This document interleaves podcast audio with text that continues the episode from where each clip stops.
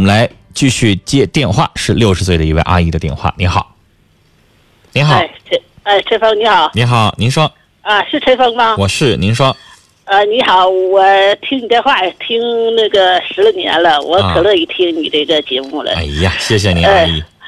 那我那个是有这样事儿，嗯我这个不知道咋办了。啊，您说，你说是怎么一回事儿呢？你说吧，我儿子吧，可好的儿子了，老实巴交，这啥说没有，可挺本分的。你说就是最近这些日子呢，他这个手机呢，给他来电话呢，还来还来还来那个短信，我不识字儿，我们媳妇那是识文杂字的，儿媳妇识文杂字的，嗯，把我儿子整的吧，也不知道咋办了。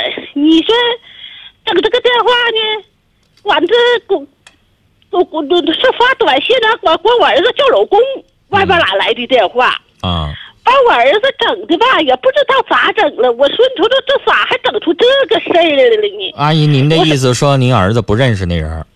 嗯呐，不认识，就是外边那哪就不认识这个人的话，他发一次发错了，他还能老发呀？谁知道了？完我儿我儿媳妇就就老纠结就这个事儿。那能不纠结吗？那说是你就说再要给你来，嗯，要来找要捋着这电话要来找你了，你咋整啊？我儿子也不知道咋整了，也不吱声啊，阿姨呀、他也他也不知道我啊，这些事儿呢，您最好别跟着掺和。我你你不掺和。再了解儿子，咱瞅着儿子老实巴交，背地里是咋回事儿？阿姨，私生活的事儿不会跟妈说。原谅我，呃原谅我，啊我要这么想问题。就是你啊觉得儿子老实巴交，那我现在看着那家长还觉得学生老实巴交，实际上在课堂里边老师啥都能看得见。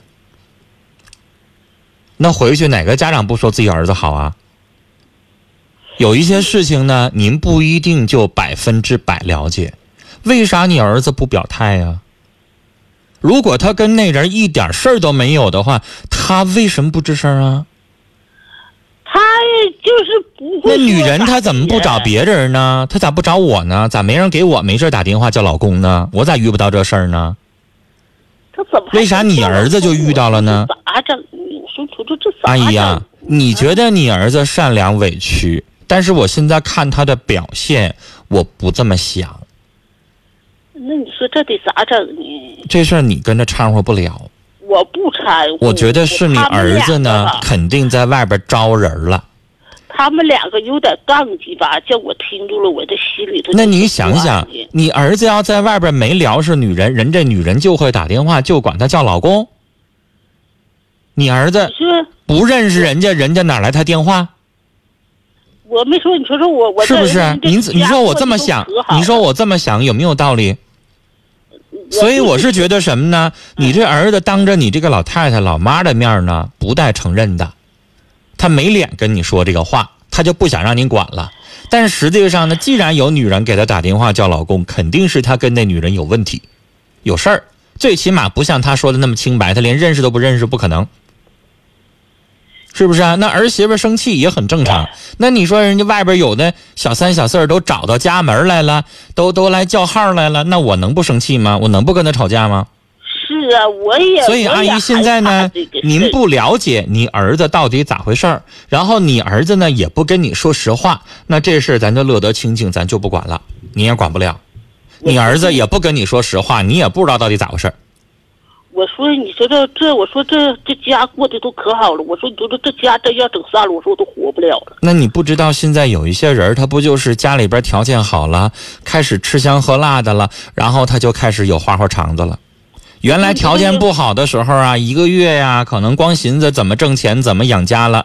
你现在有点闲钱，他才开始扯这些没用的。嗯，我说，你说这这要是把家要是整整散了，整不好了，我说我这这这老太太咋活着了？那他自己扯的那个里根楞啊，那他自己擦屁股的事儿得他自己做。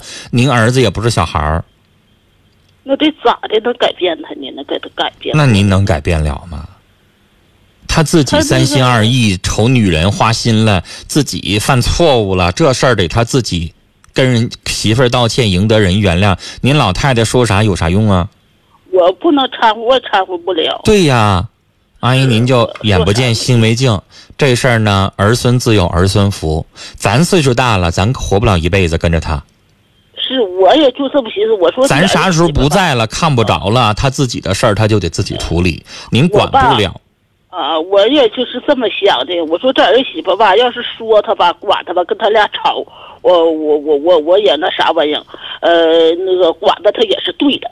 对呗。嗯呐，我就这么想的。所以呢，假如说，假如说儿媳妇要是生气了，想跟他离婚，您能做着啥呢？就是劝一劝，往和了劝，让儿子赶快给人家道歉。然后以后别扯那些乱七八糟的，您能做的就是这些和稀泥在中间起个沟通作用，别的也真做不了。因为这事儿首先是咱做错在先，人儿媳妇没错，是儿媳妇没错。我就寻思，我说你说这这我这儿子就这么好，就是啥说都没有，就在这屯村农村呐。那是在您面前好，就是啥都没有，就在这屯子，就是。阿姨，我说了，那是在您面前好，但是人两个人啊，自己过日子的过程当中呢，这不出现问题了吗？就是您儿子呢，表面上跟您跟这个其他的这个大人面前表现的不错，但骨子里边还是身上有问题，所以才会产生这个情况出现。那阿姨呀，咱也别老说儿子好了啊，在儿媳妇面前也也也这个念叨念叨儿子身上的不是，然后让儿媳妇心里边听着也痛快痛快。您再老当着儿媳妇样样老说，哎，我儿子可好，我儿子可好了，那您啥意思？让儿媳妇一听，就好像你一直在护着儿子，就觉得儿子没这事儿，是不是？您刚才打电话的时候还说您儿子可好了，然后儿子可好，怎么还有外边有女人呢？是不是？所以这个事情啊，让您儿子自己也得想明白一点啊。阿姨，我觉得您有点上火了，但这个火上完之后呢，您还解决不了，那您呢也就别操这个心了。儿孙呢，他自己对自己的婚姻和感情，他有自己的想法，你再操心再着急也没用啊，是不是？跟您聊到这儿啊，老人觉得自己儿子好很正常，嗯，但是能作为一个标准的好儿子，可不见得能做一个好老公，毕竟是身份不同。是，碰到漂亮的呀。碰到这个让自己动心的呀，一回没忍住啊，然后呢，这个女人她外边这个女人呢，似乎也没有她想的那么简单。嗯，已经开始明目张胆了。对呀，人家直接来上门打电话来了，人家来这样做了。有的人就觉得我在外边啊，可能偶尔偷个腥啊，偶尔有一个小情调啊，偶尔碰到一个惺惺相惜呀，就把问题没想的那么。多没想那么复杂，一旦引火烧身，烧到自己家家门口的时候，发现乱了阵脚了。嗯嗯，实际上，这就是婚外情没那么好玩。嗯，而且走到最后，可能他会发现，其实还是原来那个家更好。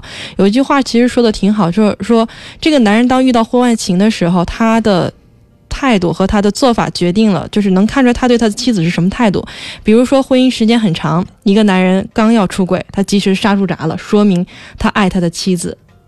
二一个，我是觉得什么呢？就是千万不要羡慕人家有一些人啊，甚至现在有人在报，有一些有钱人啊，有三妻四妾的，有小二小三儿的，嗯啊，比如说我们知道刚刚去夫去世的这个非常有名望的邵逸夫老先生，就不止一个妻子。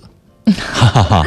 啊，时代不一样嘛，清朝允许的。我们看到好好多这个片子，比如说像这个最近非常火，好多听友在群里讨论的什么《继承者们》，里边不就是大老婆二老婆之间最后这个嫡子和庶子，然后怎么怎么样？其实有一个共同的感受，看着，因为有些男的羡慕这个，看着好像挺好，实际上麻烦着呢，一个老婆都没整明白呢。引以为戒吧。